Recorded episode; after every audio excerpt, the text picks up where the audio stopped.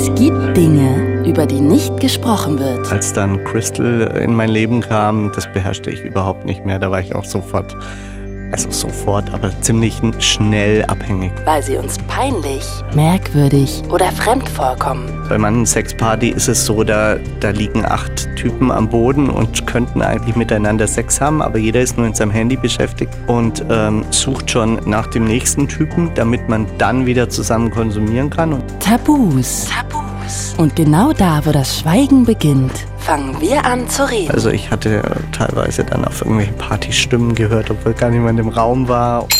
It's Fritz. It's Fritz.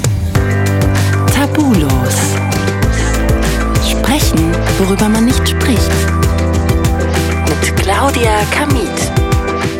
Herzlich willkommen zu einer neuen Folge von Tabulos. Ich bin Claudia Kamit und ich rede ja hier jede Woche immer über ganz unterschiedliche Themen, aber die Leben von den Leuten, die drehen sich ganz oft um ein Tabuthema, von dem oft noch nicht mal Freunde oder Familie wissen. Zu Beginn direkt mal eine Triggerwarnung. Wir reden über exzessive Drogenerfahrungen, über Horrortrips und auch Suchtverhalten. Also falls euch das in irgendeiner Weise triggern könnte, dann bitte hört euch jetzt lieber eine andere Folge von Tabulos an. Chemsex-Partys. Ich gebe zu, ich habe mir bisher darunter immer eher was anderes vorgestellt, nämlich dass das so typische Sexpartys sind, wie es sie in Berliner Clubs jedes Wochenende gibt. Also dass da Leute auf der Tanzfläche Sex haben zum Beispiel und im Gegensatz zu normalen Sexpartys nehmen bei Chemsex-Partys eben noch alle heftig Drogen. Aber durch das Interview wurde mir echt klar, ich habe null Plan von der Materie. Ich habe mir das aber von Flo mal genau erklären lassen, wie so eine Campsex-Party eigentlich vonstatten geht, was für Leute da so kommen, wie das auch geplant wird. Er hat nämlich wirklich sehr früh damit angefangen, Sex und Drogen zu kombinieren. Irgendwann war Sex ohne Drogen für ihn überhaupt gar nicht mehr spannend. Er hatte sogar ein richtig heftiges Drogenproblem, bis alles eskaliert ist. Natürlich haben wir darüber geredet, was macht die Kombi Sex und Drogen eigentlich so extrem spannend? Was kann Chemsex mit Leuten machen? Und wie hat er es geschafft, davon loszukommen? Und ich wollte natürlich auch wissen, wie groß war eigentlich die Belastung für seine Beziehung? Flo, ich freue mich sehr, dass du mir jetzt gegenüber sitzt. Herzlich willkommen. Hi. Du bist so unglaublich sympathisch, muss ich mal sagen, an der Stelle. Das sieht man im Radio nicht. Nee, deshalb sage ich das dazu. Also die Leute, glaube ich, können sich jetzt auf einiges gefasst machen. Also dass du so ein, du siehst sehr, sehr lebensfroh aus. Das bin ich auch tatsächlich. Sag mal, erzähl doch vielleicht gleich mal zu Beginn, wie es überhaupt mit den Drogen bei dir losging. Das fing eigentlich ganz früh an und wahrscheinlich so wie bei den meisten Menschen die erste Zigarette angefangen hat. Ich war damals noch in einer anderen Stadt, habe nicht in Berlin gewohnt und mein Umfeld fing an mit Speed, so vor einer Party, so Speed zu ziehen durch die Nase. So. Wie alt warst du da? Da war ich 18. Ah, okay. Ja, das war mein erster Kontakt zu zu den illegalen Drogen. Ist aber auch ganz schön hart der Einstieg, oder? Naja, also hätte wahrscheinlich noch härtere Einstiege gegeben, aber Speed war schon ganz schön so, ja, hat für den Anfang äh, zumindest ausgereicht, tatsächlich, ja. Und wie ging es dann so weiter mit deiner, ähm, ich möchte es nicht Drogenkarriere nennen, aber mit ja, der Art, ja Drogen zu nehmen? Ist ja ein bisschen so, kann man schon so nennen. Ähm, also in der fremden Stadt war das noch alles ganz, ganz blieb auf diesem Level. Erst als ich nach Berlin dann zog, wie bei so vielen, Ja. ähm, habe ich hier das Nachtleben für mich entdeckt und hatte dann ähm, ja auch ganz viel Kontakt eben zu neuen anderen Substanzen, habe mit Koks angefangen und mit G, also GHB, GBL, was man so land landläufig eher unter K.O.-Tropfen kennt. Also Was macht das mit einem? ich sage immer, es ist wie so ein ganz perfekter Rausch, also, also perfekter Rausch, damit meine ich, Menschen, die Alkohol zum Beispiel zu sich nehmen, kennen ja auch das Level, wo es noch gut ist, ja. Und so dieser Zustand sehr enthemmt, würde ich sagen, bis ich am Schluss bei ganz üblen Substanzen landete. Ähm, die, die heftigste Droge war tatsächlich Crystal Meth dann am Schluss.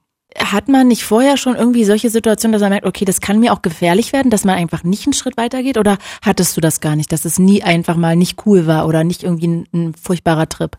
Es war eher andersrum. Also der, der Konsum der Drogen wie Speed und Koks richtete bei mir nie irgendwie einen Schaden an, wo ich sagte, wow, jetzt stellt sich eine Wirkung ein, wo ich sagen würde, oh, da lasse ich es bleiben, sondern es war immer in einem guten Level und das führte mich quasi dann schrittweise immer weiter zu einer neuen Substanz. Also ich bin auch ein furchtbar neugieriger Mensch und in dieser Zeit auf so auf so Partys war es halt auch so, dass man viel ausprobiert hat und ähm, darüber den Zugang geschaffen hat und das ist natürlich ein bisschen so verheerend, wenn man denkt hier so, man beherrscht die und jene Substanz ganz gut, dann denkt man, das gilt für alle anderen Substanzen auch. So. Mhm. Und das war zum Beispiel bei mir ein fataler Irrglaube, als dann Crystal in mein Leben kam. Das beherrschte ich überhaupt nicht mehr. Da war ich auch sofort, also sofort, aber ziemlich schnell abhängig von. Und was meinst du, ist das dann so äh, nicht böse gemeint, aber Selbstüberschätzung oder, also weil ich wusste sogar mit 15 schon, da kannte ich jemanden, der da, da leider drauf hängen geblieben ist, also der das sehr viel genommen hat, dass das so die härteste Droge ist. Also an die sollte man niemals geraten, weil das ist so super schnell abhängig machend. Ich glaube, mit Abhängigkeiten ist es ich versuche es immer mit Alkohol gut zu erklären. Die meisten Menschen von uns trinken Alkohol und da kann man gut, die meisten würden sagen, ich ich, ich bin nicht abhängig von Alkohol. Ich äh, beherrsche meinen Konsum. Ich trinke mal ein Bierchen oder ein Glas Wein und ähm, genauso fühlte sich das jahrelang für mich bei den meisten Substanzen an. Mhm. Ich habe die zum Party machen konsumiert und so weiter. Und ich bin da kann man jetzt sagen, naiv davon ausgegangen, das würde bei Crystal genauso äh, klingen. Tatsächlich ist es ja auch nicht so, dass man an einem Freitagnachmittag da sitzt und denkt, so heute besorge ich mir mal Crystal Meth, sondern es war nach einer Party auf einer After Hour. Ich kam auf so eine Chemsex Party und da gab's eben Crystal Meth und ähm, in dem Wissen, dass ich all die anderen Substanzen die vielen Jahre so konsumiert habe, wie die meisten Menschen Alkohol konsumieren, dachte ich, naja, das probiere ich jetzt mal aus, wird auch nicht, nicht groß anders sein, aber der Unterschied war doch enorm bei mir. Und wie ist der Unterschied? Also Crystal hat eine total enthemmende, enthemmende, krasse Wirkung. Ich habe mal oder von, mit, von, mit Ärzten darüber gesprochen, die haben, die haben versucht, das Dopamin, um das geht's ja, um dieses Glücksgefühl, das ausgeschüttet wird, die Glückshormone, die erklären das so, wenn du ein Glas Wein trinkst, dann hast du, sag mal mal, eine, ein Level von fünf Dopamineinheiten Ausschüttung. Wenn du nach diesem Glas Wein Sex hast mit deiner Freundin, deinem Freund, richtig guten Sex, hast du vielleicht zehn Dopamineinheiten an Ausschüttung. Mhm. Und äh, beim Konsum von Crystal hast du sofort eine Ausschüttung von 200.000 Einheiten. Okay, also so viel krass mehr, dass es total schwer ist, auch für Menschen, die das konsumieren, anderen zu beschreiben, wie sich's anfühlt, wie ein absoluter Glücksrausch. Bezahlt man den dann aber wie bei MDMA auch danach mit Depressionen oder mit zumindest so Sie, ich sehe, du im Bett liegen. doch aus. ich, ich bin auch neugierig. Ich ja. rede mit vielen ja. Menschen darüber. Also bei Crystal ist einfach so, dass es äh, sehr lange dauert. Die Halbwertszeit ist sehr lang, bis man wieder total klar ist. Ähm, Ach echt, ja? Das, ja, also ewig. Das heißt, ähm, man ist dann so drei Tage da drauf oder was? Drei Tage wach war mein kürzester Zeitraum auf Crystal. Das war tatsächlich die kürzeste Zeitraum, in der ich wach war. Ich war im Durchschnitt vier Tage, teilweise fünf bis zu fünf Tage wach am Stück. Und leidet man dann darunter, dass man wach ist, weil man nicht einschlafen kann, oder ist das, ist man die ganze Zeit wach wach? Nee, man ist wach wach. Man ähm, hat, also ich habe es ja zu Chemsex-Partys äh, zum Sex konsumiert und ähm, du hast dauerhaft Sex zumindestens versuchst du das mit möglichst vielen Sex zu haben. Und ähm, das ist das Verheerende, da werden wir sicher nachher noch drüber reden. Chemsex, die Verknüpfung von Sex und Drogen, das ist ähm, das Schwere, dann auch da wieder loszukommen. Aber zu diesem Wachheitszustand, ja, äh, natürlich, wenn du nicht mehr schläfst dazwischen, dann fängst du an, so äh, Halluzinationen zu kriegen. Ähm, du hörst Stimmen, die gar nicht da sind. Viele Leute äh, kriegen dann irgendwie Psychosen auch, leiden unter Verfolgungswahn. Und ähm, das hat vor allem mit dem Schlafmangel natürlich zu tun. Ich konnte nicht aufhören. Meine Abhängigkeit war da immer so, dass ich entweder war nichts mehr da, Dann konnte ich irgendwann aufhören. Oder ich bin vor Erschöpfung tatsächlich eingeschlafen. Jetzt, ich habe, wollte eigentlich jetzt in eine ganz andere Richtung, aber jetzt habe ich 5000 Fragen. Ist es denn eine teure Droge? Ist es. Ähm, also teuer ist natürlich immer so relativ, Klar. aber im Vergleich zu anderen Drogen ist Crystal ähm, relativ teuer. So hier im Berliner Preisspektrum zwischen 80 und 130 Euro pro Gramm. Oh, okay. Das ist echt viel, ja. würde ich denken. Als im Vergleich zu Speed so, das liegt bei 8 bis 11 Euro. Dann vielleicht steigen wir jetzt da direkt mal ein in dieses. Äh, in dieses Sind gleich mit dem heftigsten losgelegt. ja, ich äh, finde das einfach total. Ich bin leider auch zu neugierig, wirklich hm, manchmal. Ja. Aber Vielleicht erzählst du mal, wann du das erste Mal Sex auf Drogen hattest. Also war das dann dieses erste Mal, wo du bei der Camp-Sex-Party warst und auch direkt Meth ausprobiert hast oder erst später? Nee, nee, nee, nee. Also Sex auf, also mit Drogen Sex, das hatte ich schon sehr, sehr früh. Ähm, ich bin, ich gehe gerne auf große Sexpartys in große Clubs äh, hier in Berlin und ähm, da würde ich mal sagen, sind 70 Prozent der Menschen nicht ganz nüchtern, ähm, auf was auch immer. Also und in diesem in diesem Setting habe ich eigentlich schon ganz viele Jahre ähm, Sex und Drogen miteinander kombiniert. Glaubst du eigentlich, das habe ich in Vorbereitung auf heute überlegt, gibt es eigentlich sowas wie ohne dass ich Werbung machen möchte, sowas wie Sexdrogen. Also weißt du, weil ich glaube jetzt, man würde jetzt nicht unbedingt sagen, ich räume jetzt hier mal ein, ähm, damit wir gleich richtig geilen Sex haben. Also vielleicht auch, aber gibt es sowas? Doch, in der Tat, man unterscheidet sogar Drogen in genau diese Substanzen, in eher Partydrogen und eher Sexdrogen. Und ähm, das sind natürlich ähm, Drogen, die vor allem enthemmen, die äh, Schmerzempfinden runterdrücken, die, ähm, ja, ich glaube, Enthemmung ist aber der größte Punkt tatsächlich. Also eigene Grenzen zu überwinden und so weiter, bestimmte Fetische auszuleben, die ähm, mit den Drogen dann einfacher als ohne sind. Jetzt habe ich dich aber unterbrochen. Wann hattest du das erste Mal, also quasi auf Meth? Ja, vor gut elf Jahren, zehn Jahren ähm, her, genau. Äh, das Meth war tatsächlich ähm, dann ähm, das erste Mal auf dieser besagten Party. Ich kam da auf eine, eine Party. Ich hatte Lust nach dem Weggehen ähm, noch auf Sex und war in einem Online-Portal und habe nach einem Date gesucht und mhm. landete eben auf dieser Chemsex-Party. Damals hieß das noch gar nicht so. Da gab es den Begriff Chemsex noch überhaupt nicht. Das der wollte ich auch gleich noch erfragen, aber interessant, dass du das gleich so sagst. Mhm. Der schwappte erst viel später dann nach Deutschland. Man hat für dieses Phänomen, das ja vor allem Phänomen der ähm, schwulen ähm, Szene ist, also Männer, die Sex mit Männern haben, ähm, die haben diesen Begriff geprägt und der, der schwappt vor allem aus London, schwappte der nach Deutschland und Berlin war so die erste Stadt, die diese Campsex-Welle hier so abbekommen hat. Wann war das ungefähr?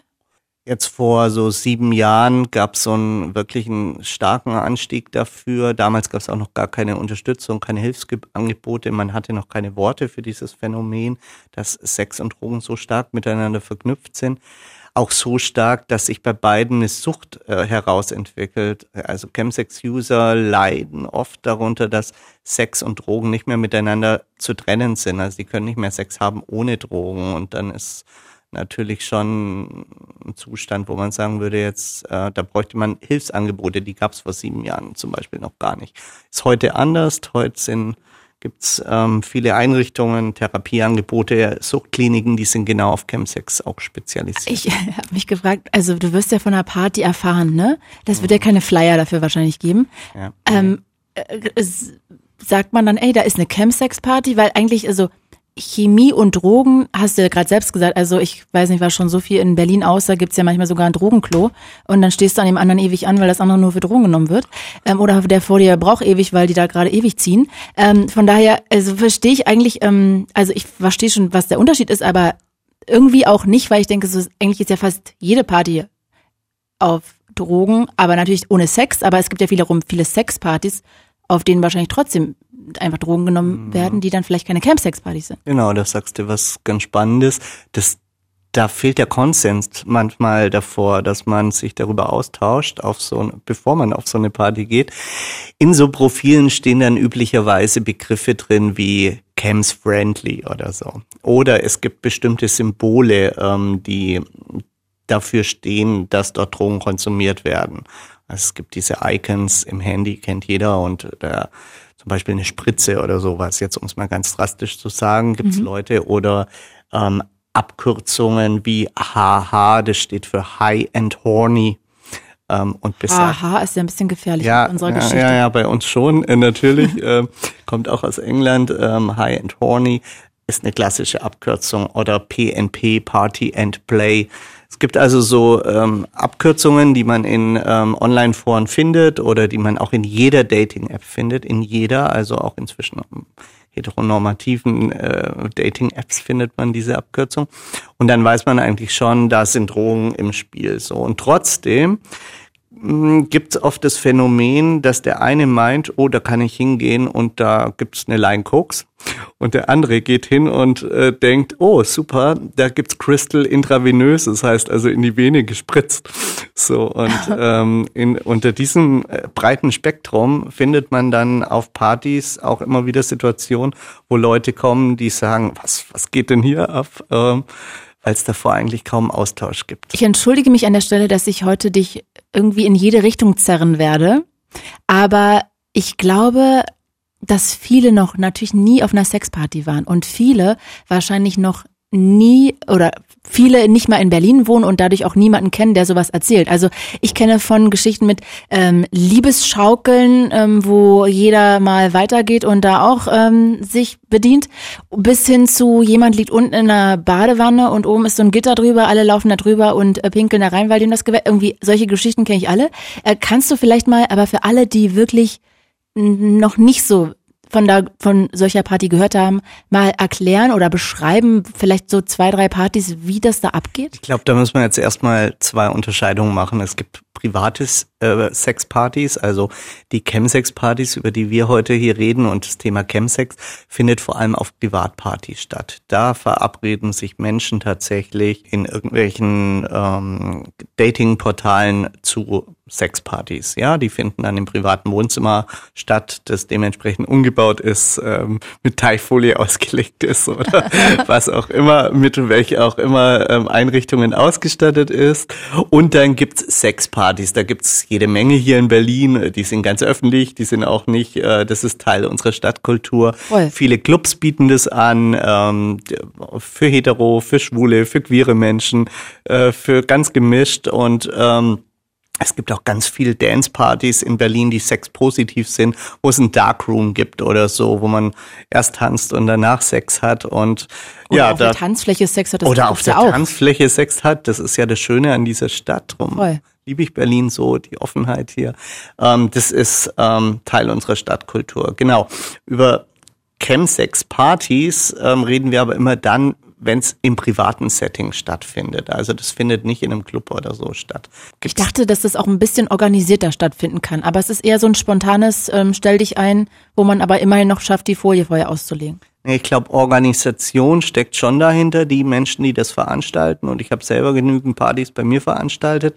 Es ist nicht so, dass man da jetzt spontan sagt, so äh, machen wir das mal in einer Stunde, sondern ah, suchst du dir ja Gäste aus, du ähm, brauchst die Substanzen äh, zu Hause, du musst dir überlegen, ähm, ja, wie soll die Wohnung aussehen und was möchte ich da alles an, an verschiedenen Spielarten haben dann. Ähm, also das ist schon ein bisschen Orga-Arbeit. Arbeit. Und wenn es gut gemacht ist, also auf einer guten Chemsex-Party, dann gibt's auch ähm, sogar Menschen, die ähm, führen da Tabellen, also wann hat wer was konsumiert, schreiben das auf mit der Uhrzeit, damit man nicht zu schnell nachkonsumiert, damit es keine Unfälle gibt. Ähm, es gibt Leute, die engagieren Sanitäter sogar, dass, ähm, dass jemand da ist mit medizinischem Background, falls irgendwas schief geht.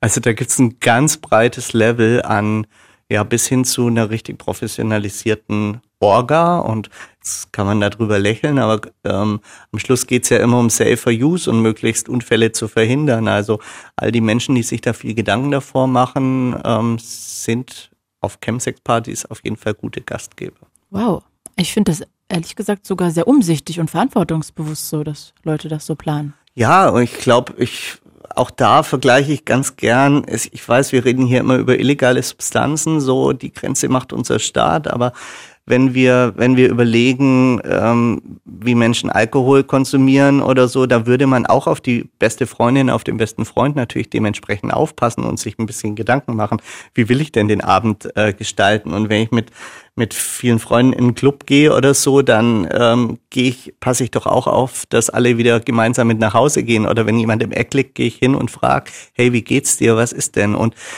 diese gleichen Regeln, die gelten genauso, wenn wir über illegale Substanzen äh, sprechen. Sie gelten wahrscheinlich sogar noch mehr. Und ich habe in meiner Vergangenheit zumindest erlebt, dass die Menschen, die aus so Chemsex-Partys veranstalten, ähm, ein sehr, sehr hohes Verantwortungsbewusstsein auch für die Gäste hatten. Klingt auch echt so. Also hätte ich ehrlich gesagt jetzt nicht so erwartet, finde ich aber echt cool. Also klingt besser als viele Partys, auf denen ich so war, wo es nicht um Campsex ging. Ähm, kannst du, auch wenn es sich jetzt irgendwie natürlich aus dem, was du erzählt hast, erschließt, aber mal sagen, was so für die meisten der besondere Reiz ist ähm, Chemsex? Und ist Chemsex, sorry, ich, ich komme mir gerade vor, als würde ich gar nichts wissen, aber äh, ist Chemsex, bedeutet das immer Crystal Meth oder kann das auch, können das auch andere Substanzen sein? Nee, Chemsex bedeutet den, ähm, den Einsatz von Drogen, Chemie. von Chemie, von Substanzen in Verbindung mit Sex. Und da gibt's äh, da gibt's mehrere Substanzen, die in Frage kommen. Nicht die alle, Sexdrogen, die wir vorhin schon thematisiert haben? Nicht alle sind geeignet. Also ein Joint zum Beispiel zählt jetzt nicht als, äh, als äh, Sexdroge. Ich glaube, das ist eher dann hier zum Chillen oder so. Aber es gibt so ein paar Substanzen, äh, die klassischerweise mit Chemsex verbunden werden. Das ist ähm, neben Crystal ähm, Mephedron, eine ähnliche Substanz, die ähnlich wirkt. Ähm, Koks oft ähm, im Spiel, es ist ähm, GHB, GBL im Spiel, das ist diese flüssige Substanz, die ähm, eben Enthemmt. als K.O.-Tropfen auch bekannt sind. Genau, und dann gibt's noch, gibt's noch ein paar andere Substanzen, aber so, das ist so der enge Kern, den man mit Chemsex-Drogen assoziiert. Kannst du trotzdem nochmal erklären, was so dieser besondere Reiz ist? Einfach, dass so viel Dopamin ausgeschüttet wird und man dadurch sozusagen wahrscheinlich noch einen drauflegt, dass man auch noch wunderschönen Sex hat. A, es ist super schwer zu erklären. Ähm, B, ähm, ist genau der Reiz, dass man äh, meistens beim ersten Mal schon des Ausprobierens den besten Sex des Lebens hat. Das Fatale daran, weil man natürlich ähm, dann diesem besonderen Reiz hinterherhängt und wir wollen jetzt keine, äh, keine Werbeveranstaltung dafür machen, aber das ist das, warum Menschen dann sich schwer tun, auch wieder davon wegzukommen, so, weil sich dann Sex ohne Drogen plötzlich ganz fade und langweilig anfühlt. Und irgendwann sind die, die kleinen ähm, Bahnen im Hirn schon große Autobahnen und dann ist es umso schwieriger, wieder davon wegzukommen. Ist das denn immer gleich schön oder ist das erste Mal das allerschönste Mal? Das ist eine sehr, sehr gute Frage. Ich glaube, wenn ich im Rückblick auf meine Konsumkarriere, Anführungszeichen, blicke, würde ich sagen, ich habe immer diesem ersten einmaligen Rausch hinterhergehangen wollte immer wieder das erreichen. Und viele, die ich kenne im Bekanntenkreis, die auch äh, Chemse auf Chemsex-Partys gehen oder gegangen sind, die erzählen das Gleiche. Man äh, möchte diesem einmaligen Kick äh, hinterherrennen und das ähm, versucht man dann, indem man zum Beispiel die, die Einheit, wie viel man nimmt, erhöht. Mhm. Ja, weil auch da gibt's eine Wirktoleranz. Das ist wie bei Alkohol. Wir alle haben auf unser erstes Bier waren wir blau und ähm, Heute brauchst du ein paar mehr Bier, bei den meisten von uns zumindest. Und so ist es mit Drogen natürlich allgemein. Der Körper gewöhnt sich dran und damit brauche ich immer mehr und die Wirktoleranz wird höher. Und ähm, das ist natürlich so ein bisschen der, Teufelskreis. der Teufelskreislauf, der damit auch anfängt. Genau. Kann denn auch schlechter Sex dadurch gut werden? Ja, auch, auch eine gute Frage. Es kann zumindestens, glaube ich, ähm, spielen äußerliche Faktoren teilweise in so einem starken Trophenzustand dann nicht mehr so die äh, Überrolle. Also ähm, auch teilweise Menschen, wo man jetzt im nüchternen Zustand sagen würde, da würde ich auch keinen Sex haben wollen. Ähm, das ist dann, man ist so, so horny und geil, dass man das dann, glaube ich, ähm, ja, trotzdem macht. Mhm. Zumindest war es bei mir so. Und Jetzt hast du ja diesen Meth-Konsum angesprochen. Mhm.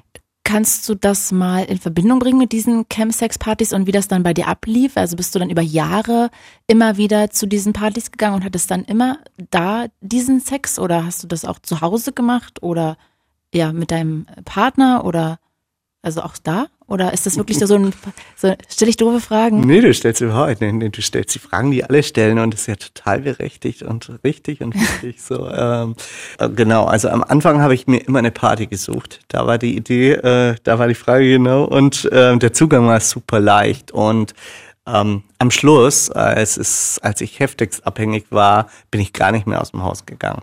Mir hat die Droge alleine gereicht und ich habe nicht mal mehr Leute eingeladen, sondern ich habe nur noch die Substanzen konsumiert und der Rausch, der im Kopf stattfand, hat gereicht, mein Bedürfnis zu befriedigen. Dein sexuelles Bedürfnis? Ja, und das ist ähm, auch nicht selten, das ist bei vielen Chemsex-Usern so, am Schluss gewinnt die Droge quasi die Überhand und ähm, alles weitere geht auch ohne ähm, Kontakt zu anderen Menschen. Okay, Stamay, das habe ich jetzt nicht so richtig gerafft, glaube ich. Also das heißt, du äh, sagst jetzt gerade, dass wenn man, also du hast am Anfang Sex auf Meth, dann ist es immer wieder verknüpft miteinander. Du hast immer nur guten Sex, wenn du Meth nimmst. Und irgendwann sitzt du dann zu Hause auf dem Sofa und denkst an diese Szenen, die du hattest und quasi wie bei einer Selbstbefriedigung, einfach, wenn man irgendwie das einfach im Kopf macht und keinen Porno anschaut und dann ja, hast du, du schaust, du schaust schon Pornos dazu an. Ich kenne kenn einige Menschen, da läuft dann da äh, tagelang der Fernseher und es laufen laufen Pornos und ähm, aber es kommt nicht mehr zu, zu Sex mit anderen. Also das, warum man eigentlich mal die Droge konsumiert hat, um Sex vielleicht mit möglichst vielen zu haben, ähm, tritt aufgrund ja, der Befriedigung durch die Droge total in den Hintergrund. Und das erklärt so auch, warum es bei manchen Sexparty ist es so, da, da liegen acht Typen am Boden und könnten eigentlich miteinander Sex haben, aber jeder ist nur in seinem Handy beschäftigt und ähm, sucht schon nach dem nächsten Typen, damit man dann wieder zusammen konsumieren kann und dann geht's geht's geht's weiter, aber es geht nie weiter untereinander. So, man reicht sich nicht mehr selber, sondern man ähm, ist mit seiner eigenen Fantasie so beschäftigt. Klingt jetzt krass für dich, ne? Nee, nee, nee, ich versuche, nee, überhaupt nicht. Also ich finde in diesem Rahmen eigentlich jetzt nicht so krass, sondern ich finde es einfach super interessant. Ich versuche es nur gerade für mich so einzuordnen und zu verstehen, weil für dich ist das natürlich total normal. Und ich versuche mir gerade so eine Camp-Sex-Party vorzustellen und dann ein paar Leute haben dann miteinander Sex, mhm. weil sie gerade zusammen auch irgendwie zum, irgendeine Droge genommen haben ja. und dann ähm, dazwischen sitzen aber irgendwelche Typen, die gerade auch schon mit wem anders Sex hatten und die könnten jetzt einfach drei Meter weiterlaufen und mit jemandem auf der Party noch, den sie noch nicht hatten, Sex haben. Mhm. Suchen stattdessen aber ähm, nach neuen Typen von außen. Weil? Weil mit den neuen Typen wahrscheinlich auch neue Substanzen oder Nachschub an Konsum äh, verbunden ist. Und wenn man dann wieder konsumiert hat, dann liegt man da ähm, und es, der Sex ist nicht mehr nicht mehr das, das die einzige Motivation. Das ist das, was ich damit sagen will. Und da müssen wir natürlich auch drüber sprechen, welche ähm, welche Konsumform kommt zum Einsatz. Wenn wir also über Koks oder so reden, dann kennen die meisten wahrscheinlich äh, hier die ganzen Bilder irgendwie auf, auf Toiletten mit Geldscheinen durch ein Röhrchen ziehen obwohl äh, Geldscheine keine gute Idee ist. Das dürfen wir als Präventionstipp hier auch unterbringen, weil da Hepatitis C-Viren dran sind. Also nimmt euer eigenes Röhrchen, wenn ihr irgendwas zieht. Das ist eine wichtige Botschaft, die auch zu safer use führt. Ähm, wenn wir aber über Chemsex reden, dann habe ich schon erzählt, bei GHB, GBL, das wird im, in der Flüssigkeit genommen. Bei Crystal, das wird oft geraucht oder gar gespritzt. Also tatsächlich auch in vielen Fällen geslammt, wie das heißt. Das macht man sich selber? Das macht man ähm, sich selber oder es, es ist jemand auf der Party, der einem das macht. Entweder im besten Fall jemand äh, mit medizinischer Ausbildung, im schlechtesten Fall ähm, der Dude vom Klo gerade. Ja, genau. Mhm. Und so sehen die, die Arme dann teilweise auch aus. Ich weiß jetzt nicht, wie sehr du da auf sowas eingehen möchtest oder das würdest, aber ähm, sind an diese Camp-Sex-Partys ähm, auch andere Sexstellungen geknüpft als ohne? Sexstellungen. Ich weiß gar nicht, wie, wie sagt man denn dazu? Ich glaube schon, dass Sexpraktiken, so ja, ist das richtige Sexpraktiken Wort. ganz sicher. Ich glaube, also auf vielen Sexpartys geht's ein bisschen härter zu als jetzt nur 0815 Sex, obwohl ich das jetzt gar nicht werten möchte, aber es geht oftmals um, um härtere Sexpraktiken wie, wie Fisten zum Beispiel. Weil das dann auch wiederum, ähm, wie du gesagt hast, das Schmerzlevel vorher runtersetzt Genau, und auch oder enthemmt. auch die eigene Hemmung zu diesem Thema ähm, runtersetzt, ja. Ich frage das gerade, weil ich auch mal in, einem- in einer Radiosendung mit jemandem geredet habe, der immer auf Kokain ähm, gefistet hat und irgendwann auch wirklich immer nur auf Kokain dann Sex haben wollte, weil Habe Mhm, ich gehört, die Sendung. und er hat ja auch dann diese Sexpraktiken erzählt, die er dann da gemacht hat, die ja auch schon echt sehr ähm, Besonders. ja, äh, hart, also auch äh, ins Weite reingehen sozusagen. Also das ist jetzt nicht, dass man früh Stopp macht, sondern der, der Stoppknopf, der ist ziemlich weit hinten. Und ähm, ich versuche das gerade höflich zu erzählen. Und das fand ich auch irgendwie ähm, spannend, dass man das eigentlich ohne gar nicht machen würde oder nicht hinkriegen könnte. Äh, Da ist es eher so ein Fluss, dass man denkt, so, nee, man will das ja machen, man will das erleben und deshalb muss man das auch nehmen. Also wie so ein der Stab, um überhaupt darüber zu kommen, ne? Ich glaube, das gibt's in vielen anderen Bereichen auch, was weiß ich, äh, dass sich Menschen Mut andrinken, um was zu tun. Stimmt. Wir haben sogar Begrifflichkeiten in unserer Sprache dafür. Ähm, das ist jetzt bei, bei solchen Drogen auch nicht anders äh, wie, wie andere. Also das gibt natürlich dann wahrscheinlich einen Reiz und eine Faszination. Und ich finde mal, jeder Sex ist gut, der im gegenseitigen Einvernehmen miteinander stattfinden kann, egal welche Praktik, wenn Finde da zwei, drei, vierhundert Menschen miteinander Sex haben und sind sich darüber einig, dann ist das doch wunderbar. Also, Voll. Wie viel hast du denn so konsum konsumiert? also als ich heftig abhängig war, ähm, jedes Wochenende. Jedes Wochenende und ähm, ich habe dir vorher schon erzählt, ich war selten unter drei Tagen ähm, wach. Und das bedeutete natürlich auch heftigste Einschränkungen auf mein, auf meine Arbeit, auf mein Leben, auf Beziehungen, auf Familie, auf alles. Und ich kam eigentlich gar nicht mehr runter sozusagen. Also ich, das, was du vorher fragtest mit MDMA, so, dass man dann so zwei Tage durchhängt. Ja, also es waren eher zwei Wochen Durchhänger, die man hätte, aber ähm, schon nach einer Woche habe ich nach wieder konsumiert, weil sich irgendwo wieder die Möglichkeit bot. Und wie hast du geschafft, da noch zu arbeiten? Ja, es wurde irgendwann zunehmend schwieriger. Ich war damals selbstständig. Ähm, da konnte ich natürlich ein bisschen selbstbestimmter das auch äh, gestalten. Im Rückblick war es eine Katastrophe natürlich. Es war eine Katastrophe in der Zeit so. Und das ist natürlich auch so, weißt du, wir haben, wir sagen in Deutschland ganz gern, wir haben alkoholerkrankte Menschen, dafür haben wir Programme, dafür haben wir schon Bewusstsein in der Gesellschaft. Ähm, wir wissen auch, dass in fast allen Büros, Firmen, Fabriken alkoholerkrankte Menschen arbeiten. Da gibt's von Krankenkassen Programme. Ähm, für dieses neuere Phänomen Chemsex bräuchten wir ähnliche Programme. Die Menschen sind, ähm, sind, haben genau das gleiche Anrecht darauf, Hilfe, Unterstützung zu bekommen, ähm, wenn ihr Konsum so ausartet, dass sie es nicht mehr in, unter Kontrolle haben. Es gibt auch Chemsex-User, die machen das einmal im Jahr. Die fahren aus irgendeiner Stadt hier nach Berlin, gehen auf ein, irgendeine große Party und danach auf eine private Chemsex-Party und haben dort Chemsex und fahren oder fliegen dann wieder heim und ähm, kriegen das auch ganz gut gebacken. Was würdest du denn sagen, wo ist denn die Grenze, wo man es nicht mehr unter Kontrolle hat? Die ist dann da, wenn wenn es Auswirkungen hat auf dein privates Leben, auf deine Beziehung, wenn du nicht mehr schaffst, ähm, dann in der Arbeit zu sein, wann du in der Arbeit sein müsstest, wenn Beziehungen darunter leiden, wenn es deine Finanzen derart angreift, dass du in Probleme kommst, ähm, dann würde ich sagen, dann ist da das Konsumverhalten so, dass es problematisch ist.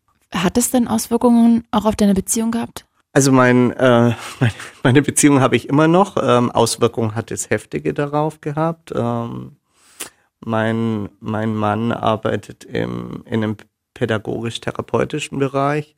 Und es ist, ist so, dass natürlich alle Regeln, die man da jetzt in, in Suchttherapie Anwendung finden könnte, die funktionieren nicht in einer Beziehung. Weil in einer Beziehung kann man sich so gut, dass man seinen Partner, seine Partnerin immer ausdrücken kann. Man weiß, was man sagen muss, um was zu erreichen. Das kennen wir alle. So. Der hat das wirklich sehr, sehr lange und sehr geduldig ähm, mitgemacht und ähm, ihr führt dann eine offene Beziehung. Also du hast ihn jetzt nicht betrogen, sondern also nur um genau, dazu genau, zu sagen. Ne? Genau, also für nee, alle, die jetzt ja, nicht, hm. genau. Auch das gibt's. ich wollte es nur noch klarstellen, weil ja, wenn jetzt nee, Leute denken, du gehst dahin genau, und nee, du gehst einfach heimlich feiern. War, war nicht heimlich und aber der litt natürlich darunter. Der litt auch unter dieser Sucht dahingehend, dass ich mir äh, ja, dass ich dann auch für vier, fünf Tage irgendwie total druff war, teilweise nicht zu Hause war und ähm, der Zugang zu mir auch total fehlte. Und dann nach den fünf Tagen bin ich oftmals natürlich in so eine ja, depressive Phase gerutscht, wie du das vorher bei MDMA beschriebst, hab geheult, hab gedacht, was habe ich denn da jetzt gemacht und scheiße und eigentlich hätte ich gestern auf Arbeit sein sollen, wie kriege ich jetzt äh, wie, wie, wie kriege ich das jetzt, das Geld oder wie, was mache ich mit der Kundin, äh, wie, wie, wie kann ich das gemanagt kriegen? Und ich mache es nie wieder, ich mache es nie wieder so. Und das hat aber dann leider nur bis zum nächsten Wochenende wieder gehalten, weil dann war die. Wie es bei Alkohol auch ist. Ja, ne? wie, wie die, ja, da geht's noch oft schneller, ja, da gibt's ja teilweise dann täglichen Konsum. Den gibt's aber teilweise auch im Chemsex-Bereich. Also ich kenne Menschen, die konsumieren jeden Tag wenn du nur noch Sex verknüpft mit Drogen haben konntest und hast du dann mit deinem Partner gar nicht mehr geschlafen, also mit deinem Mann, oder hast du das trotzdem gemacht? Nee, das ähm, ist bis heute ein großes Thema oder ein Thema, das uns lange begleitet hat. Wir waren dann auch, also ich, ich habe eine Therapie dann gemacht und ähm, viele, die Chemsex jahrelang gemacht haben, sagen, dass das das größte Problem ist. Es wird auch nach fünf Jahren nicht besser. Also man hat immer noch das Gefühl, dass man lernt dann wieder, dass Sexualität auch anders funktioniert. Äh, Soweit sind wir, aber diesen Vergleich darf man einfach nicht setzen. Es wird nicht so sein wie in diesem krass berauschten Zustand. In der Zeit hatte ich ähm, hauptsächlich mit anderen Sex und ähm, heute sind wir wieder auf einem auf einem gemeinsamen äh, Sex und aber viele fragen mich dann immer so, ist es genauso gut jetzt wie damals? Nein, das ist es nicht. Kann es ja gar nicht sein. Nee, aber da geht's drum auch. Es geht drum, Bewusstsein zu haben, dass es anders ist. Aber dieses anders ist eben auch in Ordnung so.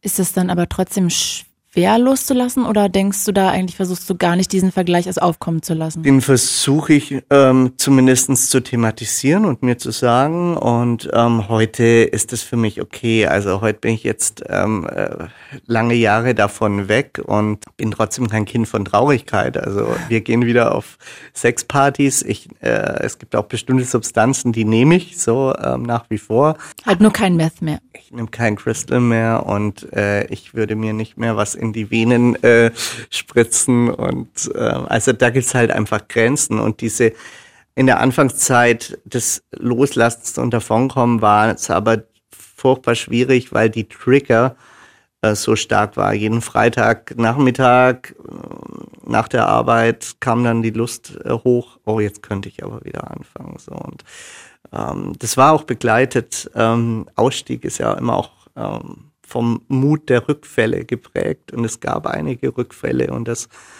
war total in Ordnung und das möchte ich auch allen sagen, die, die mit Chemsex eine Herausforderung haben und uns auch schon probiert haben und teilweise dann vier Wochen geschafft haben. Dann habe ich es teilweise drei Monate geschafft, dann kam wieder ein Rückfall, weil eine Party war oder so. Ist ja auch irgendwie gefährlich, also dass du weiterhin gehst, du gehst ja wahrscheinlich dann auch auf Chemsex-Partys noch weiter, oder? nee, auf Chemsex-Partys im privaten Setting gehe ich nicht mehr tatsächlich. Ich gehe auf Sexpartys. Wo du dann trotzdem aber Drogen nimmst quasi dazu zum Beispiel, manchmal. Ich frage mich, ob das nicht eigentlich dann auch noch so ein bisschen so gefährlich ist, wie wenn ein trockener Alkoholiker immer in einer, in einer Bar geht, zum Beispiel mit seinen Freunden. Das ist ja auch jedes Mal so eine schwierige Situation wahrscheinlich. Genau, also und da muss man halt für sich selber wissen, wo ist die Grenze, wo, äh, wo muss ich auf mich aufpassen, welche Substanzen kann ich auch nehmen, wo ich nicht danach die Sorgen haben muss, dass ich wieder da lande, wo ich schon mal war. Und das habe ich äh, über einen langen Zeitraum auch ausprobiert, so also und auch mit Rückfällen bezahlt dieses Ausprobieren. Und heute Schön, dass du den Begriff sagst. Da würde ich sagen, ja, ich bin trockener, trockener Chemsex-User, weil ich bin mir durchaus bewusst über Gefahren, die es da draußen gibt, über Zustände, in denen man vielleicht ähm, auf Alkohol oder auf irgendwas anderem auf guter Laune ist und dann ins Setting kommt, wo man sagt, und dann sagt die halbe Party, ja, jetzt komm, mach doch mal so dann standhaft zu bleiben und seine eigene Technik dafür zu haben, zu sagen, nee, jetzt habt mal Spaß, aber ich nicht mehr, aber ich gehe jetzt mal. Das ist wirklich, das ist wirklich ein Thema und ich glaube aber das Bewusstsein, dass es da ist und dass es auch Teil meines Lebens war und dass es jetzt ähm, von mir gehandelt wird ähm, durch Strategien, die ich therapeutisch ähm, auch, ja begleitet besprochen habe. Das ist wir haben jetzt aber zwei Sachen, also beziehungsweise ja wahrscheinlich zwei Fragen zumindest von mir übersprungen, weil ich würde gern wissen, wann ist dir denn aufgefallen, dass du das nicht mehr unter Kontrolle hast? Und wie kam es dann dazu? Weil selbst wenn man das weiß, ist es ja noch, noch lange noch nicht ein Grund, dass man dann auch wirklich loslässt. Und wie kam es dazu, dass du dann wirklich entschieden hast, okay, ich will da weg? Man muss wissen, dass ja bei vielen Chemsex-Usern so ist, dass ähm, Psychosen äh, eine große Rolle spielen aufgrund des Schlafmangels, aufgrund dieser auch äh, durch den intravenösen Konsum starken Überdosierung teilweise. Ich hatte damit arg zu kämpfen. Also ich hatte teilweise dann auf irgendwelchen Partystimmen gehört, obwohl gar niemand im Raum war oder kennen Chemsex-User, die fühlen sich verfolgt, die glauben, das sind überall Kameras. Ich war in Wohnungen, da waren die Wände aufgeschlagen, weil man gedacht hat, man wird abgehört. Also ganz krasse Psychosen. Und ich hatte eben also auch ähm, die Herausforderung, dass, dass meine Psyche mir da ähm, ja Spielereien mit mir getrieben hat oder ähm, Dinge vorgegaukelt hat, die eben gar nicht da waren. An einem Zustand in meiner Wohnung war es so, dass ich konsumiert hatte und mein Freund im Nebenzimmer war und ich mich da eingesperrt habe, konsumiert habe und dann dachte ich, das sind andere Menschen in der Wohnung. Und ich hatte äh, auf dieser Psychose ähm, die Angst, dass die, dass die mich umbringen. Und ähm, in dieser Psychose war das, das klingt jetzt total strange natürlich alles, aber es war so real in diesem Moment, dass ich ähm, zum Telefon gegriffen habe, die Polizei gerufen habe und gesagt, hier sind Menschen in der Wohnung, die wollen mich umbringen. Dann bin ich, oh. ähm, dann bin ich nach äh, unten aus dem Haus in einen Kiosk neben dem Haus geflüchtet und habe ein Messer auch noch mitgenommen. So. Und äh, hab da schon bin dann rein und die haben natürlich äh, den Schreck ihres Lebens bekommen. Äh, ich habe denen nichts getan. Ich habe nur zu meinem eigenen Schutz. Mhm. Und die riefen natürlich dann auch weiter die Polizei, klar. Und ein paar Minuten später kam natürlich die Polizei und ähm, die merkten natürlich sofort, ich, dass ich drauf war und ähm, eine Psychose habe. Und dann kam der Rettungs... Echt? Ja, das haben die so schnell gecheckt. Ja, das merkten die äh, sehr schnell. Es konnte aber nicht verhindern, dass ein anderes ähm, mitgebrachtes Einsatzkommando die Wohnung oben stürmte. Ah, shit. Und mein Freund, der eben in einem anderen Zimmer war, von diesem Sondereinsatzkommando der Polizei ähm, überrascht wurde, was natürlich bis heute bei dem Nachwirkungen hat. Ähm, und dann haben die mich mitgenommen, ich war im Rettungswagen, kam, bekam eine Infusion, Flüssigkeit. Man trinkt ja auch drei Tage nichts. Ich habe drei Tage immer nie was getrunken, nichts gegessen. Du hast keinen Hunger und kein Durstbedürfnis. Die ganze Zeit nicht. Also. Sorry, ist es auf alle Drogen so oder ist es nur auf Nee, es kommt auf Substanzen an. Es okay. kommt auch immer, bei Drogen kommt es immer auf den Typ auch an. Ne? Stimmt, also, ja. Aber ich, ich habe nie was ähm, getrunken, Krass. was keine gute Idee ist. und äh, dann bekam ich Flüssigkeit, kam so langsam zu mir, fing dann irgendwie da schon an, wieder klar zu werden. Die Stimmen verschwanden. Dann habe ich in die Notaufnahme, lag da eigentlich nur rum, ähm, habe mich nach zwei Stunden, da war ich total klar wieder, ähm, zumindest so klar man dann sein konnte, zwei Stunden danach. Bin da an den Empfang gegangen, habe da 20 Euro hingelegt, habe gesagt, sie haben bestimmt bessere Menschen zu betreuen als mich. Tut mir leid, dass ich Ihnen hier Arbeit mache. Habe mich selber entlassen, bin nach Hause gegangen und habe wieder konsumiert. Wirklich? Und da war dann nach nachdem diese Einheit dann irgendwann vor Erschöpfung eingeschlafen, nachdem diese Einheit rum war, ähm, wach wurde und realisierte, was da passierte ist mit der Wohnung, mit der Stürmung, mit dem Krankenhaus, da dachte ich, Gott, es geht nicht mehr weiter. Das ist nicht mehr, das ist so weit weg vom kontrollierten Konsum. Und ähm, Absolut. da war der Punkt, wo ich gesagt habe, okay, jetzt, jetzt gehe ich zum Arzt und jetzt quatsche ich mal mit meinem Arzt darüber und sag, schau mal, so sieht's aus. Dieses Problem hatte, habe ich. Ich war davor öfter beim Arzt. Also war ja auch so, dass ich teilweise dann für irgendwelche Reisen oder Veranstaltungen oder sowas brauchte ich eine AU oder so. Was ist eine AU? Eine Arbeitsunfähigkeitsbescheinigung. Also Ah, trotz, äh, trotz Selbstständigkeit damals brauchte ich das dann manchmal, um bestimmte Dinge, die ausgefallen sind, nachzuweisen und dann halt immer was von Grippe oder so, so erzählt in regelmäßigen Abständen. Könnte man auch mal drauf kommen. Und bei dem Arzt hing aber so im Wartezimmer so ein Plakat und da stand drauf, ähm, Koks, Crystal, GHB, GBL, sprich uns an. Und dann dachte, Ah, das ist geil. dann dachte ich, ey, wenn da so ein Plakat hängt, dann haben die, muss ich vielleicht nicht ganz so viel Scham haben. Ähm, und hab, hab dann den Arzt darauf angesprochen. Und dann fing es an, dann hat er mir einen Therapeuten empfohlen und dann gehe ich dahin und habe zweimal die Woche Therapie gemacht und dann irgendwann nur noch einmal die Woche, dann einmal im Monat und heute gar nicht mehr. Äh, Du hast es ja vorhin schon so erwähnt, hat man, man hat keine Entzugserscheinungen. Nee, zumindest keine körperlichen. Also es ist nicht so, dass äh, du körperlich da äh, zu, zu zittern anfängst, jetzt, wie man das jetzt von Heroin zum Beispiel kennt. Gibt aber auch da unterschiedliche Typen, die unterschiedlich reagieren. Aber bei den meisten Substanzen, über die man beim Chemsex redet, reden wir vor allem über eine psychische Abhängigkeit und nicht über eine körperliche Abhängigkeit. Das macht's nicht besser. Also die ist nicht einfacher Das zu stimmt. behandeln. Genau, und ähm, damals gab es eben aber noch keine Angebote. Es gab halt äh, Psychotherapie und die habe ich dann genutzt, und, um mein Verhalten zu reflektieren und zu sagen, so, also warum tue ich das denn eigentlich? Ja, also warum brauche ich hier Sex und Drogen in dieser Kombination? Und das war ein ganz schön langer Weg, dann da rauszukommen. Heute gibt's äh, Chemsex-Gruppen, die sich treffen bei verschiedenen Einrichtern, Einrichtungen, Berliner AIDS-Hilfe, ähm, es gibt Chemsex-Ambulanzen. Fast jede Klinik hier in Berlin ist, ähm, weiß heute, was Chemsex ist. Kann auch mit, Alle außer mir. kann auch mit, ja, du bearbeitest ja auch nicht in der Klinik, Nee, sondern im Radio.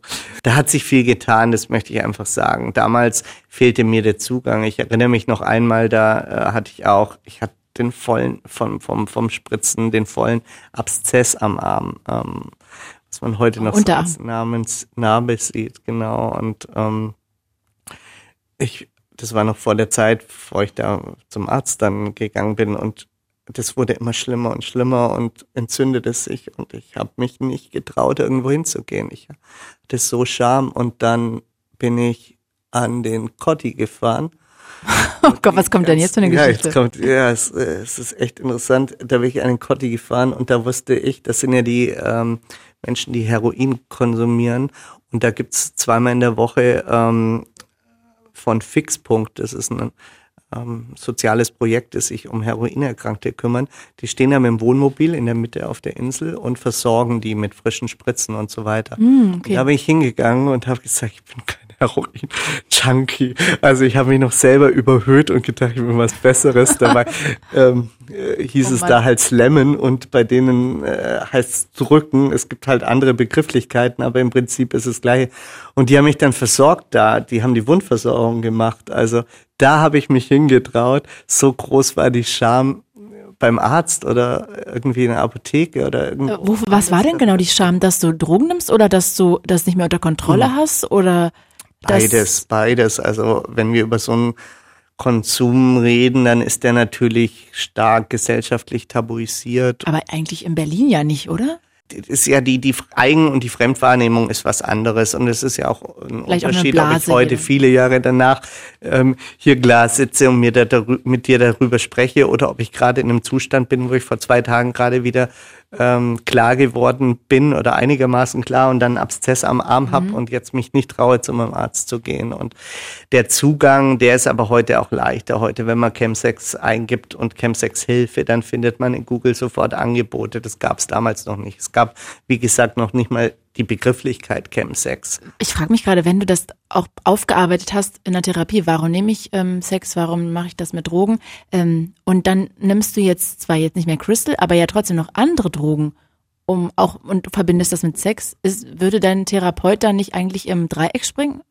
Doch, ähm, weil wir in der, im deutschen Gesundheitswesen das große Phänomen haben, dass wir eigentlich nur therapieren können, wenn es abstinenzorientiert ist. Das heißt also, wenn der Patient sagt, ich verzichte auf alle ähm, Drogen, nur dann da dürfen Therapien stattfinden. Das ist das ähm, Blöde an unserem deutschen Gesundheitssystem. Mhm, es gibt aber tatsächlich viele private Träger und auch viele Therapeute, Therapeuten, die ähm, begleiten eher den, ähm, den Konsum begleiten Ansatz. Also die sagen, ja, die Realität wird wahrscheinlich so sein, dass es trotzdem bestimmte Substanzen gibt, die zum Einsatz kommen und dass vielleicht Mensch es nicht schafft, auf alles gleich zu verzichten, aber trotzdem helfe ich dem den Weg der zu Person gehen. raus, genau. Und ich hatte Glück und hatte, hatte so einen Therapeut, der gesagt hat, okay, äh, wir machen das so. Und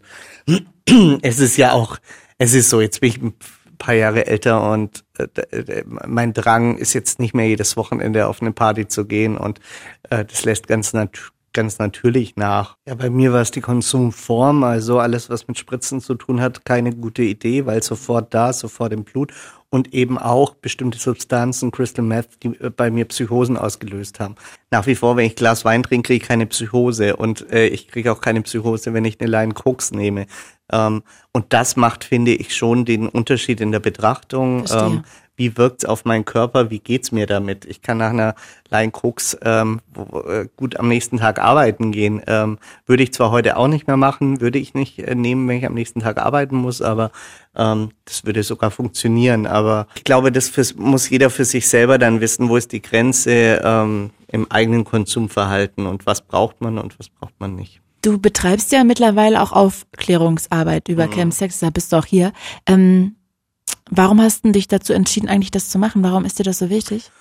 Ich glaube, das ist bei vielen Menschen wie so ein selbsttherapeutischer Ansatz natürlich. Jedes Mal, wenn ich darüber spreche, reflektiere ich. Ich ähm, freue mich auch über jeder Person, der ich irgendwie helfen kann. Und wenn es nur so ein kleiner Ratschlag ist oder ein klein, kleines Mutmachen oder eine kleine Unterstützung, ähm, ich gehe in Schulklassen heute und ähm, erzähl, äh, erzähl den Kids, äh, wie es kommen kann. Und ich, ich möchte auch so mit Klischees aufräumen. Also man sieht äh, Chemsex-Usern das oft auch nicht an. Also die sind, die stehen auch oft im ganz normal im Leben und haben trotzdem große Probleme äh, mit ihrem Konsumverhalten. Und ähm, deswegen trage ich einfach dazu bei, dass dieses tabuisierte Thema aufgebrochen wird. Das ist mir wichtig. Ähm, und egal wie man selber dazu steht, ob man das ablehnt oder sagt, oh, uh, geht gar nicht für mich, ähm, wenn wir nicht drüber reden und wenn wir nicht die Leute erreichen, die damit eine Herausforderung haben, dann ist es ganz, ganz schön blöd. Also deswegen ist so wichtig, wir müssen Präventionsarbeit in diesem Bereich leisten. Hast du denn vielleicht zum Abschluss, falls jemand gerade zuhört und auch merkt, irgendwie, er hat das wahrscheinlich doch nicht unter Kontrolle, hast du für jemanden irgendwie einen Ratschlag oder einen Tipp oder so oder auch vielleicht für dessen Familie? Also wäre ich oft gefragt, ja, tatsächlich schwierig innerhalb der Familie anzufangen, jemanden zu therapieren, keine gute Idee. Es gibt Profis dafür. Es gibt, wenn man im Internet sucht, äh, Chemsex und Hilfe oder Chemsex-Gruppen, ähm, ähm, Suchtberatung, dann findet man ganz viele Adressen inzwischen, ähm, wo man sich hinwenden kann. Nicht nur in Berlin, auch in anderen Orten in der ganzen Bundesrepublik inzwischen. Mhm. Und dann muss man für sich selber gucken, was ist für mich der richtige Weg. Für die eine Person ist es total gut, in eine Gruppe zu gehen wo andere Chemsex-User äh, sich treffen und gemeinsam therapeutisch arbeiten. Für die nächste Person ist ein klinischer Aufenthalt die richtige Option in der Suchtklinik und für die dritte Person ist eine Einzeltherapie der richtige Ansatz. Und da muss man für sich selber so gucken, wie bin ich gestrickt oder vielleicht überall mal hingehen und sich das angucken. Ähm, also ist mein Aufruf eher, den Mut zu haben, dort mal anzurufen, einen Hörer in die Hand zu nehmen oder eine E-Mail hinzuschreiben oder einfach mal hinzugehen, wenn es so ein Treffen einer Gruppe geht, um den Anschluss zu kriegen. Der erste, erste Schritt, wie bei mir dieses Plakat in dem Wartezimmer, ähm, das erste Mal zu sagen, sich einzugestehen, oh, es könnte mir nicht schaden, mir da Hilfe zu holen, das ist der entscheidende. Ich danke dir von Herzen. Das war total schön, dass du da warst. Ich ähm, werde, glaube ich, sehr viel davon für immer im Hinterkopf behalten. Okay. Ja, weil ich jetzt so auch, ich finde das immer so spannend, so durch Schlüssellöcher zu gucken.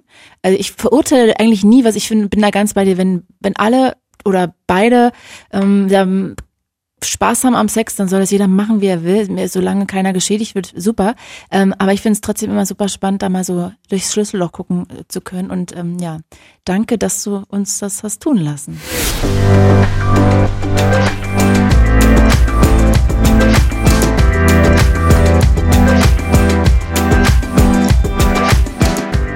Ich bedanke mich auch bei meiner Redakteurin Nicole Stärke und wenn ihr Wünsche habt, welche Tabuthemen wir hier mal in den Fokus rücken sollen, dann schreibt mir eine Mail an podcast.fritz.de und es wäre echt sau cool, wenn ihr den Podcast weiterempfehlen würdet und auch abonnieren. Danke fürs Zuhören. Ich bin Claudia Kamit und das war Tabulos. Fritz ist eine Produktion des RBB.